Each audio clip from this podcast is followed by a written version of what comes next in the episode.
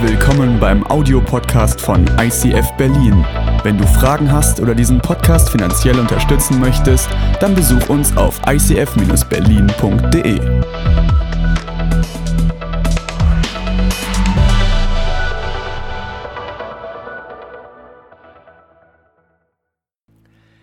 Lebe deinen göttlichen Einfluss auf eine gefallene Schöpfung. Vielleicht hast du den Titel gelesen und dachtest, wow, wow, wow, wow. Wer hat denn dieses Thema formuliert? Warum macht ihr denn jetzt so ein Heidenbashing? So gefallene Schöpfung. Ich verspreche euch eins heute, es wird kein Heidenbashing, im Gegenteil. Ich bin so groß geworden und da gab es diesen einen Spruch, Christen sind nicht besser, aber besser dran. Der Spruch ist richtig und trotzdem hat er so ein leichtes Geschmäckle wie die Schwaben sagen würden weil dann doch sowas mit drin ist. Sie haben irgendwas geblickt, sie haben irgendetwas gecheckt, was noch nicht so ist. Wenn wir heute über göttlichen Einfluss und über gefallene Schöpfung sprechen, dann möchte ich beginnen mit einem Vers aus dem Römerbrief, weil du und ich, wir alle sind Teil der gefallenen Schöpfung. In uns drin ist etwas, was nicht der göttlichen Natur entspricht. Und die Bibel sagt in Römer 3, Vers 23, denn alle haben gesündigt und in ihrem Leben kommt Gottes Herrlichkeit nicht mehr zum Ausdruck. Wir alle haben gesündigt und in ihrem Leben kommt Gottes Herrlichkeit nicht mehr zum Ausdruck. Das heißt, das Höchste in deinem Leben ist die Herrlichkeit Gottes durchstrahlen zu lassen. Meine Frage an dich, strahlt die Herrlichkeit Gottes durch dein Leben hindurch oder hat sich so ein Schatten von Sünde darüber gelegt? Dimmt Sünde die Herrlichkeit von Gott in deinem Leben? Vor kurzem hat ein guter Freund von mir gesagt, weil sind, du kannst in diesem, diesem Vers alles hineinlegen, was, was irgendwie diese Welt nicht lebenswert macht. Das können Gedanken sein, die dich beherrschen und die diesen Schatten auf die Herrlichkeit von Gott legen. Sünde ist nichts, alle, nichts anderes als das, was die Herrlichkeit in deinem Leben absorbiert. Was so eine Strahlkraft hat und dich, dich so in dein Bewusstsein schiebt, dass du nur, nach darauf, nur noch darauf schaust. Und wir hatten vor kurzem in Deutschland dieses große Thema, von dem ich glaube, wie es ein amerikanischer Pastor sagte, zum Thema Black Lives Matter, it's not a skin issue, it's a sin issue. Es ist nicht die, das Problem der Hautfarbe des einen, sondern das Problem ist die Einstellung des anderen dazu wie er denkt, wie er handelt, was er daraus macht. Und deswegen glaube ich, dass dieses Thema, dass wir alle Teil der gefallenen Schöpfung sind, das sind nicht die Bösen da draußen. Wenn ich ganz ehrlich bin und wenn ich ganz alleine bin, in mein Leben hineingucke, gibt es so viele Dinge, die Sachen in eine Kategorie ziehen, die nicht vertretbar ist vor Gott. Und es gibt diese Schatten in deinem Leben. Und wenn du im Römerbrief weiterliest, stellst du auf einmal fest und fragst dich, wie kommt denn diese Herrlichkeit im Leben zum Ausdruck? Da steht in Römer 8, Vers 20 steht, denn die Schöpfung ist der Vergänglichkeit unterworfen, allerdings ohne etwas dafür zu können. Sie muss sich dem Willen dessen beugen, der ihr dieses Schicksal auferlegt hat. Wir wissen allerdings, dass die gesamte Schöpfung jetzt noch unter diesem Zustand seufzt, als würde sie in Geburtswehen liegen. Und sogar wir, den Gott bereits seinen Geist gegeben hat, also wir alle hier in diesem Raum, Kamerafrau 1, Kameramann 2, wir alle, die wir Gottes Geist haben, die wir Kirchen leiten, die wir Verantwortung haben, die wir, die wir Menschen zu Jesus und in seine Gegenwart führen, jeder, noch so geistlich wie er ist, fällt darunter. Jeder von uns denen doch bereits Gottes Geist gegeben hat, den ersten Teil des zukünftigen Erbes. Sogar wir seufzen innerlich noch, weil die volle Verwirklichung dessen noch aussteht, wozu wir als Söhne und Töchter Gottes bestimmt sind. Wir warten darauf, dass auch unser Körper erlöst wird. Das heißt, Vergänglichkeit ist ein Thema in unserem Leben und Vergänglichkeit endet erst mit der Ewigkeit. Deine Vergänglichkeit, die endet erst in der Ewigkeit und es gibt Dinge im Leben, die sind vergänglich. Gedanken sind vergänglich. Ich habe manchmal so gute Ideen und ich denke dann so, boah, die Idee ist so gut, die musst du nicht aufschreiben, die hast du nächsten Sonntag noch im Kopf. Zwei Stunden später denke ich drüber nach und denke, wo war jetzt der Gedanke hin? Was war denn so brillant daran? Beziehungen sind vergänglich, Beziehungen können zerbrechen, Beziehungen können neu entstehen, auch Gefühle sind vergänglich. Und es gilt für gute Gefühle, das gilt für Glücksgefühle, das gilt für Liebesgefühle, aber auch zum Trost für dich. Auch negative, schlechte Gefühle sind auch vergänglich. Diese Gefühle vergehen irgendwann. Deine Kraft ist vergänglich. Wenn du zu viel machst, wenn du den Sabbat nicht einhältst, wenn du dich nicht an, an, an die göttliche Schöpfungsordnung hältst, in dem, dann merkst du, wie deine Kraft dir auf einmal flöten geht und du willst gerne etwas tun, etwas Gutes bewirken, aber du kannst es nicht, weil deine Kraft vergänglich ist. Das heißt, alles auf der Welt ist vergänglich. Und manchmal seufzt deine Seele, manchmal seufzt dein Geist, manchmal seufzen deine Gefühle und sie lechzen sich nach Erlösung. Sie lechzen sich, dass diese Vergänglichkeit endlich aufhört. Aber die Bibel sagt hier im Römer 8, du hast einen Teil des Erbes bekommen, der Heilige Geist lebt in dir. Aber es ist noch nicht alles so, wie es mal sein wird, wenn du bei Gott im Himmel bist. Und ich möchte heute, wenn es ums Thema dein Einfluss geht, es ist heute kein Machiavelli-Training zum Thema Macht, sondern es ist ein Jesus-Teaching zum Thema Vollmacht. Ich möchte heute nicht über Macht sprechen, sondern über Vollmacht. Wie kannst du Vollmacht ergreifen? Wie bekommst du Vollmacht von Gott verliehen? In der griechischen Sprache gibt es zwei unterschiedliche Worte. Das Wort für Macht heißt Dynamis und für Vollmacht Exousia. Dynamis, da ist eine Sprengkraft drin. In jeder Form von Macht steckt eine Sprengkraft. Jede Form von Macht ist etwas, was auch Dinge kaputt machen kann. Aber Exousia ist etwas von Gott verliehenes, eine Vollmacht, die du bekommst, die nicht allein aus dir selbst herauskommt. Und ich habe euch heute eine kleine Illustration mitgebracht, weil wenn wir über Vollmacht sprechen, müssen wir uns vorher mit dem Thema Macht auseinandersetzen. Und ich glaube, dass es sieben verschiedene Säulen gibt, wo du Macht ausüben kannst, aber wo wir Christen auch herausgefordert sind, in der Vollmacht von Jesus reinzugehen und diese zu durchdringen. Ich glaube, dass diese sieben Säulen die entscheidenden sind, wie unsere Welt sich entwickelt, wie unsere Zukunft sich entwickelt. Und ich habe das Gefühl, dass in der letzten Zeit wir als Kirche unseren Einfluss in diesen Bereichen verloren haben. Ich habe das Gefühl, dass wir ein Stück Kultur hergegeben haben, dass uns der Einfluss verloren gegangen ist, weil Sünde als Schatten über unserem Leben war und wir die Herrlichkeit von Gott nicht in diese Bereiche reingebracht haben. Und wenn du diese Bereiche mal angehst, ja, es ist der Bereich der Politik. Und Politik ist entscheidend, weil in der Politik kannst du, musst du Dinge entscheiden. Und je nachdem, wie du entscheidest, wird das Böse, das Gerechte, wird das Böse eingedämmt und das Gerechte gehighlightet. Oder du gehst auf Abwege, du machst Gesetze, die die, die Gruppen in ein anderes Licht bringen, wo du anfängst, Gruppen zu verfolgen. Politik hat die Möglichkeit, Entscheidungen zu treffen, Böses und Gutes zu bewirken. Und deswegen steht in der Bibel, dass wir für Politiker beten sollen. Der Bereich der Bildung ist ein ganz großer Bereich in der Schule, im Studium, wo immer du bist, werden dort Wahrheiten über Gott und seine Schöpfung gelehrt oder werden dort Lügen verbreitet? Was sind Themen, die weitergebracht werden? Mit welcher Attitude gehst du ran in Bezug auf Bildung? Wie prägst du die nächste Generation, die das erben werden? Und nicht nur in moralischen Themen, sondern auch in Umweltthemen, in allen verschiedenen Themen. Was wird gelehrt an unseren Schulen? Eine wichtige Säule, wo sich Menschen hingesetzt haben und versucht haben, Stück für Stück aus dem Herrlichkeitsbereich Gottes in einen menschlichen Machtbereich zu ziehen, um die Oberhand zu behalten. Medien, ein dritter großer Bereich. Medien, Medien sind für mich so, als wenn du ein, eine Lupe auf ein Thema legst. Du kannst, du kannst jedes Thema durch einen Filter durchmachen und es kommt so oder so an. Je nachdem, welchen Filter du drüber legst, je nachdem, welche Lupe da drauf setzt, kannst du eine Wahrheit promoten und weltweit oder kannst Lügen verbreiten und sie so darstellen, als wären es, wären es Wahrheiten. Du kannst Halbwahrheiten reinbringen, aber diese Halbwahrheiten glauben Menschen, als wäre es die ganze Wahrheit. Und Medien haben eine unheimliche Macht zum Guten wie auch zum Bösen.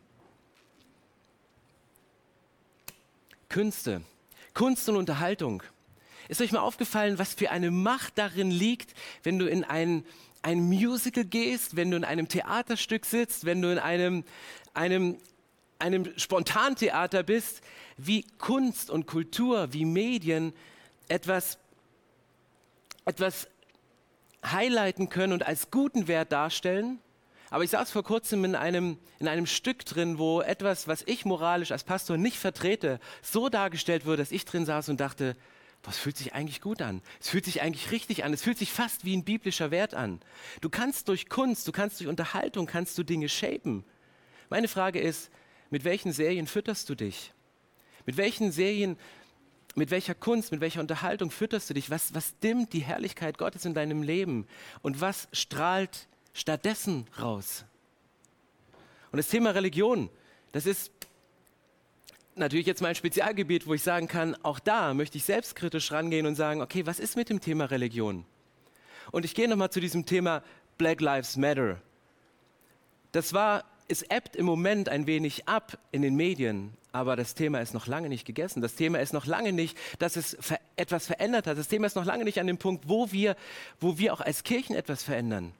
Und ich habe am Anfang viele Gespräche geführt mit Freunden, sollen wir als Kirche dazu Stellung nehmen? Und ich habe gedacht, für mich zählt jedes Leben und sagen, ja, aber das ist genau der Satz, der uns auch verletzt. Wenn ich meinen Freundeskreis angucke, mein Freundeskreis besteht zu, zu 80, 90 Prozent aus Menschen, die ihre Wurzeln in Afrika, in Südamerika, in Nordamerika, in Russland, in Sri Lanka haben. Und es sind Menschen, ich baue diese Kirche nicht strategisch, um ein ICF zu sein, ein International Christian Fellowship, sondern diese Kirche ist gebaut aufgrund von Beziehungen.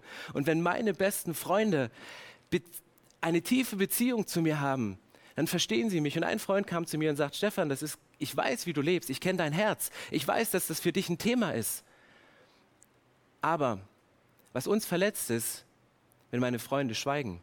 Und du bist ein Freund und wenn du nichts zu diesem Thema sagst, dann schweigst du, obwohl ich dich kenne. Und Jesus hat auch nicht geschwiegen. Jesus war 100% der Meinung, dass er sagt, klar zählt alles Leben. Jesus sagt, ich habe alles Leben geschaffen, habe es gehighlightet. Und trotzdem sprengt Jesus das religiöse System der damaligen Zeit, wo er sagt in der Bergpredigt, selig sind die Armen.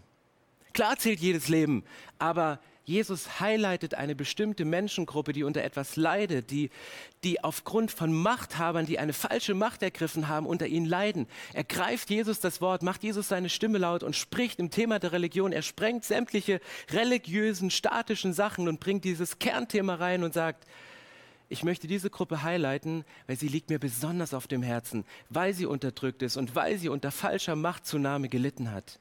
Und das ist der, die Aufgabe für uns als Kirche, Religion nicht als ein statisches Gebilde zu sehen, sondern das Leben, den Herzschlag von Jesus durchschlagen zu lassen und zu schauen, was meint Jesus. Er hat keine Religion gestiftet, sondern Jesus hat geistliches Leben auf diese Erde gebracht.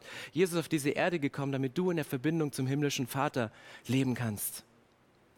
Und das nächste Thema ist Familie, eine Säule, die auch in der letzten Zeit angenichtet wurde, wo Machthaber Entscheidungen getroffen haben. In der Familie hast du die Chance, zu einem Segen zu werden für die nächste Generation oder einen Fluch loszulösen. Du kannst in einer Treue leben und ein Segen sein für Generationen, die das nachahmen, wie du deine Beziehung lebst, wie du Familie lebst, wie die Beziehung nicht nur zwischen dem Ehepaar sind, sondern Beziehungen zwischen Eltern und Kindern, Beziehungs Beziehungen zwischen Enkeln und Großeltern. Du shapest etwas, du formst etwas und es ist zutiefst geistlich. Du kannst aber auch durch einen Treuebruch, durch etwas, wo du sagst, ja, ist doch nicht so schlimm, das sieht man doch in den Medien überall, dich auf etwas einlassen und du setzt einen Fluch frei über Generationen. Dieser Fluch kann gebrochen werden, keine Frage. Aber sei dir dessen mal bewusst, was du freisetzt durch Handlungen, die du tust, durch Gedanken, die du denkst.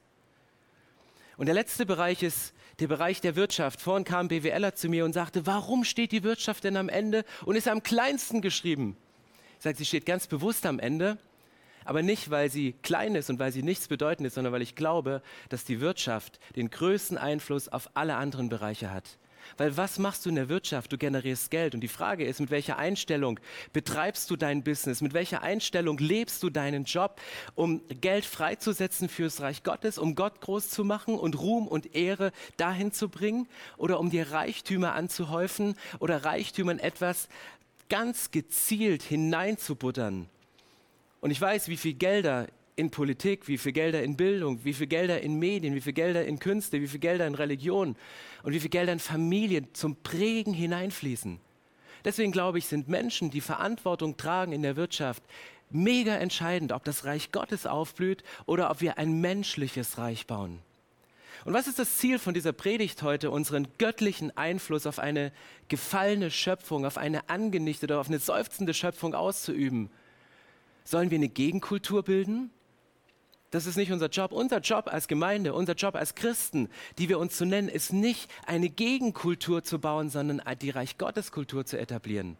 Und da können wir uns ganz, ganz eng an Jesus halten und sagen, Jesus, was ist denn deine Herrlichkeit? Was willst du denn strahlen lassen? Welches Thema sollen wir denn beleuchten? Welches Thema sollen wir denn highlighten? Es geht darum, dass wir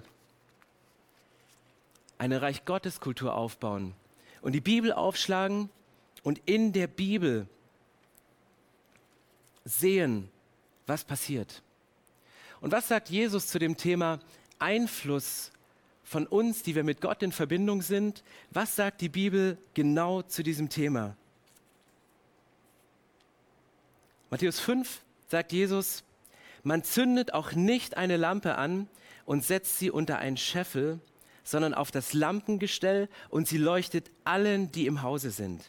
So soll euer Licht leuchten vor den Menschen, damit sie eure guten Werke sehen und euren Vater, der in den Himmel ist, verherrlichen.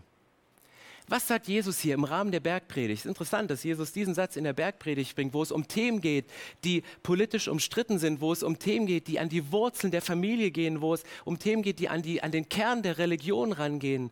Jesus sagt, er bringt einen Paradigmenwechsel. Jesus sagt, ihr habt gehört, ich aber sage euch. Ihr habt gehört, was die Medien sagen, ich aber sage euch. Ihr habt gehört, was euch in der Schule beigebracht wurde, ich aber sage euch. Ihr habt gehört, was der religiöse Prediger von sich gegeben hat, ich aber sage euch. Es geht nicht darum, die Regel zu bewahren, sondern das Herz hinter der Regel zu verstehen. Und das ist die Botschaft von Jesus. Es ist immer eine, ihr habt gehört, ich aber sage euch. Und was bringt er in diesem, in diesem Vers? Sagt, jeder von uns hat einen Auftrag. Ich glaube, dass du einen Auftrag hast, in, der, in dieser Welt, in einem dieser Bereiche, deinen Einfluss zu leben. Nicht in allen, aber in dem Bereich, wo Gott dich gesetzt hat. Und diese Bereiche sind nicht ungeistlich, das möchte ich nicht sagen, aber es gibt einen ungeistlichen Spirit, es gibt Machtgelüste, um diesen Bereich stark zu machen, weil es einem Stabilität verspricht. Und Gott sagt, geht ganz bewusst da rein. Lasst euer Licht leuchten vor den Menschen. Und die Menschen sind in der Politik, in der Bildung, in den Medien, in den Künsten, in der Religion, in der Familie, in der Wirtschaft. Dort sind die Menschen. Lasst, lasst euer Licht da leuchten. Mit welchem Ziel? Damit euer Vater im Himmel verherrlicht wird. Habe ich nicht gerade so ein Wort schon gelesen? Stand nicht am Anfang, dass die Herrlichkeit Gottes gedimmt wird durch Sünde? Und da genau ist der Zusammenhang. Ja, es passiert.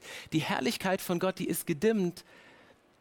Aber du kannst in dem Ort, wo du lebst, und wenn du aus der Verbindung mit Gott lebst, kannst du an diesem Gott, an diesem Ort Gott verherrlichen, indem du das ausstrahlst und seine Herrlichkeit widerspiegelst. Wie kannst du jetzt deinen Einfluss in diesen Bereichen ausüben? Weil ja, wir leben in einer gefallenen Welt. Wir sind Teil dieser gefallenen Welt und trotzdem hast du einen göttlichen Einfluss. Verleiht Gott dir eine Macht. Und im Jahr 1517 hat ein einzelner Mönch ausgereicht, um ganz Europa sämtliche Bereiche auf den Kopf zu stellen. Und vielleicht bist du eine Person, eine Frau, ein Mann, vielleicht bist du noch ein Kind, vielleicht bist du ein Jugendlicher, vielleicht bist du auch schon in Rente, aber du hast Gedanken über im Laufe deines Lebens gesammelt und mit diesen Gedanken wirst du eine Reformation voranbringen.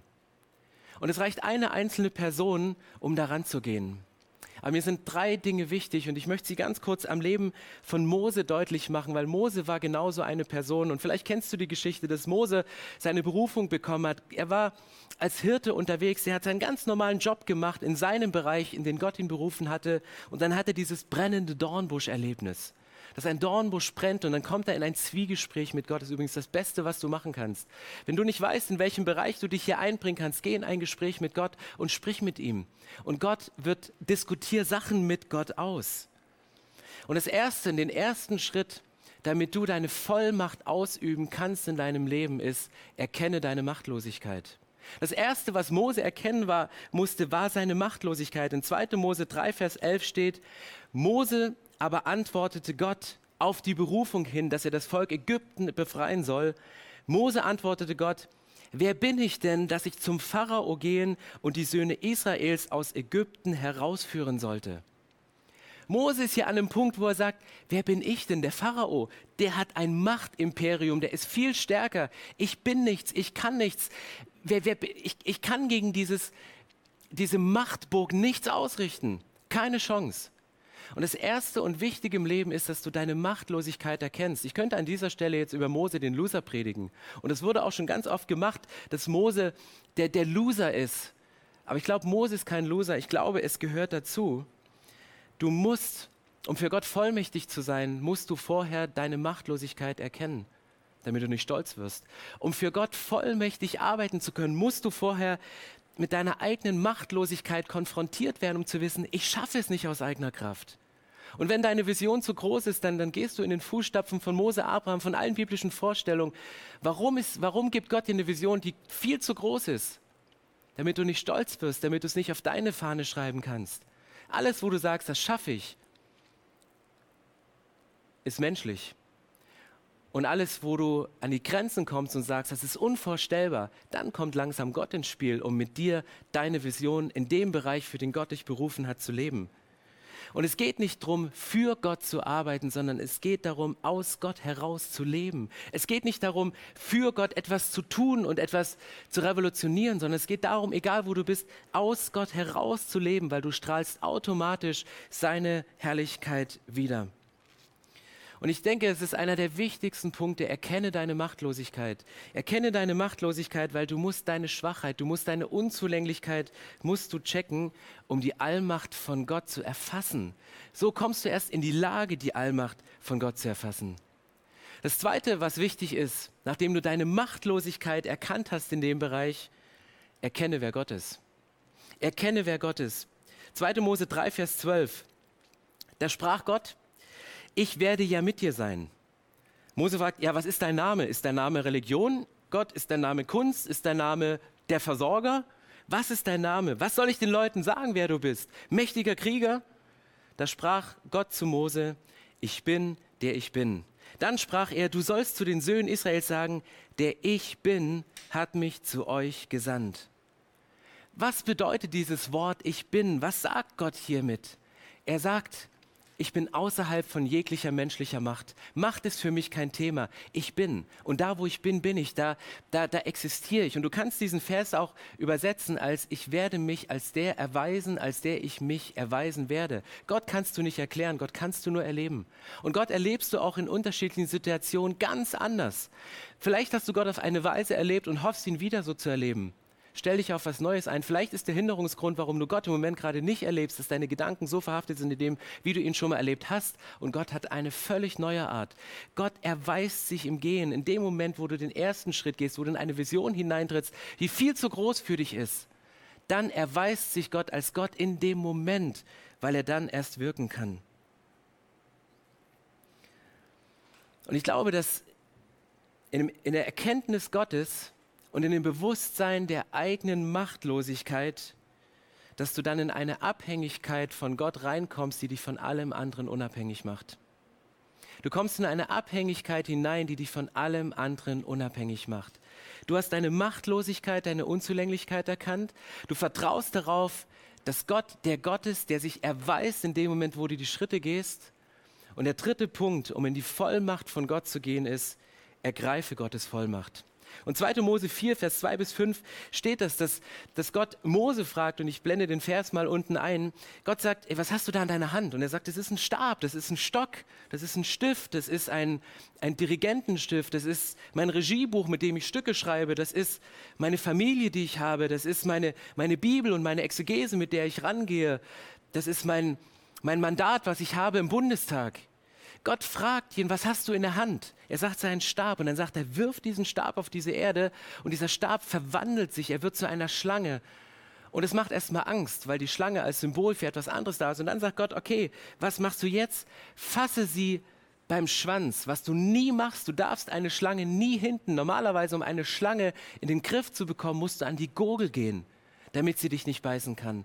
Aber in dem Moment, wo Mose diese Schlange ergreift als das Zepter von Gott und nicht den Stab von Menschen, bekommt er diese Macht verliehen, bekommt er diese Vollmacht für ihn als Zeichen und er ergreift diese Macht. Das heißt, du musst deine Schwachheit, deine Unzulänglichkeit erkennen. Du musst mit der eigenen Machtlosigkeit konfrontiert sein, um die Vollmacht von Gott ergreifen zu können. Aber nimm das, was in deiner Hand ist, um das zu tun, was dir auf dem Herzen liegt. Nimm das, was du hast, aber es ist nicht der Stab und der Stift, mit dem du schreibst. Es ist nicht das Mandat, was du be bekommen hast. Es ist nicht deine Ausbildung, mit der du an bestimmte Dinge rangehst, sondern es ist die Kraft, die Gott hineinlegt. Es ist die Kraft, mit der Gott etwas durch dich tut, weil du sollst nicht für Gott arbeiten, sondern aus Gott heraus leben.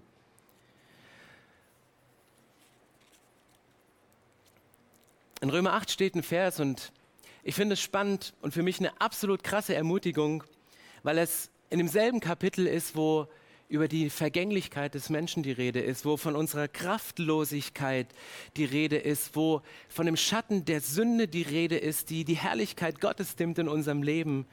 In Römer 8, Vers 11 steht, wenn aber der Geist dessen, der Jesus den, aus den Toten auferweckt hat, in euch wohnt, so wird er, der Christus Jesus aus den Toten auferweckt hat, auch eure sterblichen Leiber lebendig machen, wegen seines in euch wohnenden Geistes.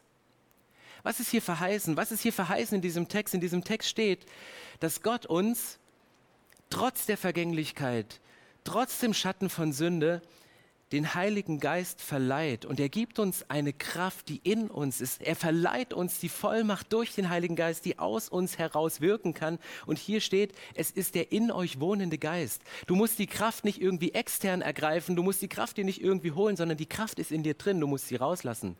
Und wann kannst du diese Kraft rauslassen? Hier steht, selbst eure sterblichen Leiber kann Gott lebendig machen. Und vielleicht ist in dir etwas gestorben. Vielleicht ist in dir etwas kaputt gegangen. Vielleicht hast du dich in einem dieser Bereiche eingebracht und hast dich verbraucht und in dir ist etwas kaputt gegangen. Gott kann durch seinen Geist, der in dir wohnt, etwas Totes wieder lebendig machen. Vielleicht hast du 47 Jahre deine Vision gelebt und denkst, ich kann nicht mehr, ich bin kraftlos.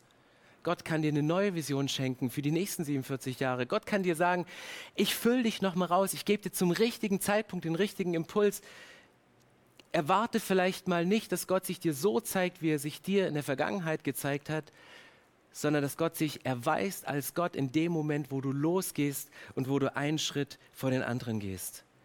Der Heilige Geist ist die Vollmacht von Gott in deinem Leben. Und meine Frage ist, wie kannst du ganz konkret deinen Einfluss in diesen Bereichen leben? Was kannst du machen? Wir erhoffen uns Sicherheit von diesen Bereichen. Vielleicht haben wir uns abhängig gemacht und es stimmt, wir Menschen haben uns abhängig gemacht von unserer Wirtschaft. Auch ich, wenn ich ganz ehrlich bin, ich Gedanken mache ich mich manchmal abhängig von dem Gehalt, was jeden Monat reinkommt. Und dann kommen auch in Zeiten von Corona Ängste hoch. Wie geht es weiter? Und auf einmal merke ich, ich bin, bin abhängig von dem, was die wirtschaftliche Situation auf meinem Konto sagt. Ich mache mich abhängig von Medien. Was sagen die Leute? Wie, wie bewerten Sie gewisse Aussagen, die grenzwertig sind, wo man so die, die, die, die, die Grenzen angetänzelt hat von dem, was man einer Kirche sagen darf und was man nicht sagen darf? Und ich merke, ich mache mich abhängig von Medien.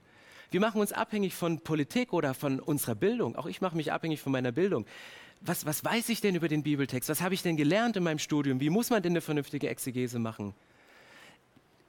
Mach dich von Gott abhängig, dann wirst du von allem anderen unabhängig. Ich muss mich beim Predigen von Gott abhängig machen. Was ist sein Herzschlag? Was ist sein Impuls? Um eben nicht religiöse Sachen zu folgen. Ihr aber habt gesagt, sondern ich möchte den Impuls von Jesus. Ich aber sage dir. Wenn Gott sagt, ich aber habe vorbereitet und Gott sagt, während ihr predigt, ich aber sage dir, dann muss ich das, was vorbereitet ist, möglichst zur Seite legen, um diesen Impuls von Jesus ernst zu nehmen. Und der kann situativ so anders sein als das, was religiös State of the Art ist im Moment. Und wenn du Einfluss, göttlichen Einfluss in einem dieser Bereiche deines Lebens nehmen möchtest, musst du dich von Gott abhängig machen, um von dem unabhängig zu sein. Du kannst nur deinen Einfluss leben in diesen Bereichen, wenn du unabhängig bist von den Sachen, weil sonst wirst du immer in diesem Stretch ziehen, doch Menschen nach dem Mund zu reden, deinem Chef nach dem Mund zu reden oder Entscheidungen zu treffen, die Menschen von dir fordern und nicht das, was Gott bringt. Und vielleicht sagst du, naja gut, Stefan, das, das klingt gut, du hast vielleicht eine große Bühne und du hast vielleicht eine, eine Vollmacht oder auch eine, eine natürliche Macht in deiner Stellung, die du hast. Ich bin noch nur ein kleines Licht. Und diesen Satz, der wurde in unserer Familie, ist der öfter mal gefallen früher, Stefan, du bist doch nur ein kleines Licht. Und ich glaube, ich habe das viel zu lange geglaubt dass ich nur ein kleines Licht bin. Und ich glaube, dass es verschiedene Lichter gibt. Ja, es gibt diese Flutlichtscheinwerfer, die in Stadien hängen. Und diese Flutlichtscheinwerfer, vielleicht bist du ein Flutlichtscheinwerfer in Zukunft, weil Gott Stadien mit Menschen füllt, zu denen du sprechen kannst. Oder du eine Grafik designst, die Millionen von Menschen erreicht. Oder du einen Impact hast über Kinderkirche in die nächste Generation. Gott macht dich zu einem mega Flutlicht. Aber vielleicht bist du kein Flutlicht, sondern vielleicht bist du ein Licht im Kühlschrank. Und weißt du, was das Besondere am Licht im Kühlschrank ist? By the way, es ist nur an, wenn du die Tür aufmachst. Aber genau dann ist es an. Wann siehst du das Licht im Kühlschrank? Du musst näher kommen. Du musst die Tür öffnen. Aber in dem Moment, wo du Menschen näher kommst, wo du ihre Herzenstür öffnest, wo du Eintritt bekommst von diesen Menschen und diese aufmachst, siehst du auf einmal Nahrung, siehst du auf einmal Versorgung. Und vielleicht bist du nur ein kleines Licht und jemand hat das über dich gesagt und leidest darunter, dass du kein Flutlicht bist und deine Posts nicht so oft geliked werden. Vielleicht bist du dieses Kühlschranklicht, was Zugang zu den Herzen von Menschen hat und du versorgst sie geistlich. Deswegen sei das Licht im Kühlschrank und leuchte als dieses Licht im Kühlschrank. Vielleicht bist du eine Art Bauscheinwerfer. Und Bauscheinwerfer sind für mich was ganz Besonderes, weil Bauscheinwerfer, wann nimmst du sie? Wann stellst du Bauscheinwerfer auf? Du stellst sie in Umbruchssituationen auf, in Renovierungssituationen. Aber ein Bauscheinwerfer ist sich auch nicht zu schade, dreckig gemacht zu werden. Der ist sich nicht zu schade, in die, in die verstaubtesten, dreckigsten Baustellen hineinzugehen. Und das ist vielleicht genau deine Berufung.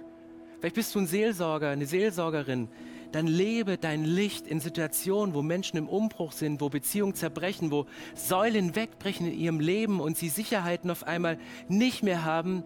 Und du kannst mit deinem Licht, mit diesem einen Gespräch, mit dem einen Seelsorgegebet, kannst du Licht auf eine Situation leuchten und diese Menschen werden verändert für ihr komplettes Leben. Und das menschliche Gebäude, das erscheint in einer Schönheit, wie es zuvor nicht gewesen ist.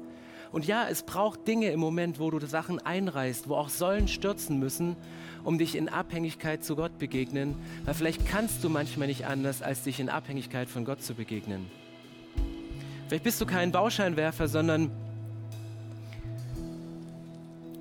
bist du so eine, eine Leuchte, die eine Atmosphäre verändert. Und vielleicht sind es gar nicht Worte, mit denen du prägst, sondern es ist dein Licht, was du anschaltest und es leuchtet Menschen den Weg, es bringt Menschen zum Ziel. Aber viele Leute, die kennen ihre Ziele, aber die haben auf dem Weg dahin Durst, sie haben Hunger, sie brauchen Orientierung. Und vielleicht bist du die eine Person, die durch ein Coaching, die durch, durch eine Schulung, die sie macht, Menschen wieder auf Position bringt und ihnen wieder zeigt, du stehst nicht nur hier und bist gerade in diesem Umbau, sondern da geht's hin und ich zeige dir den nächsten Schritt, den du gehen kannst. vielleicht bist du einfach nur eine Weihnachtsbaumbeleuchtung. Und Weihnachtsbaumbeleuchtung, das, ich musste sie aus unserem Dachboden holen und habe in fünf Kisten gewühlt, um endlich nach dieser Beleuchtung zu finden, wo sie denn versteckt ist. Und wir kaufen jedes Jahr neue, weil wir die Kisten nicht finden. Aber was ist das Besondere an, an, an Weihnachtsbaumbeleuchtung? Die ist nur für eine bestimmte Saison einsatzbereit. Es gibt eine bestimmte Season, wo, wo sie leuchtet, aber dann leuchtet sie auf eine ganz besondere Art, dann markiert sie etwas, sie markiert eine Jahreszeit, sie weist hin auf die Geburt von Jesus, der alles verändert hat, über das wir gerade sprechen. Und vielleicht wartest du und vielleicht wartest du noch auf deine Season, vielleicht wartest du noch auf den Zeitpunkt, wo du endlich leuchten kannst. Aber es sind diese Impulse, die Gott dir gibt, Sprich Dinge an, sprich Dinge aus. Warte auf diese Impulse, die sie, die sie dir gibt und sei eine Weihnachtsbaumbeleuchtung, die im richtigen Moment angezündet wird, ihr Licht leuchtet und danach auch wieder aus ist und zu einem späteren Zeitpunkt wieder einen Impuls bekommt und wieder leuchtet und vielleicht wieder ausgeht.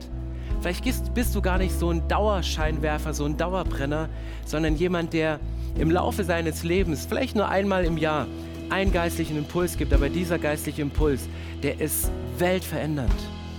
Und deswegen nimm dein Licht und leg dein Licht vor Gott hin und was immer für ein Licht du bist, lass es leuchten. Mach dich unabhängig davon, Flutlicht sein zu müssen, wenn du ein Kühlschranklicht bist. Mach dich unabhängig davon, Bauscheinwerfer sein zu müssen, wenn du eine Kerze bist, die Menschen konkrete Schritte wird. Mach dich unabhängig von den Sachen, die uns einreden, wir wären abhängig von ihnen. Mach dich unabhängig von Sachen, die Macht auf dein Leben ausüben, um die Vollmacht zu ergreifen.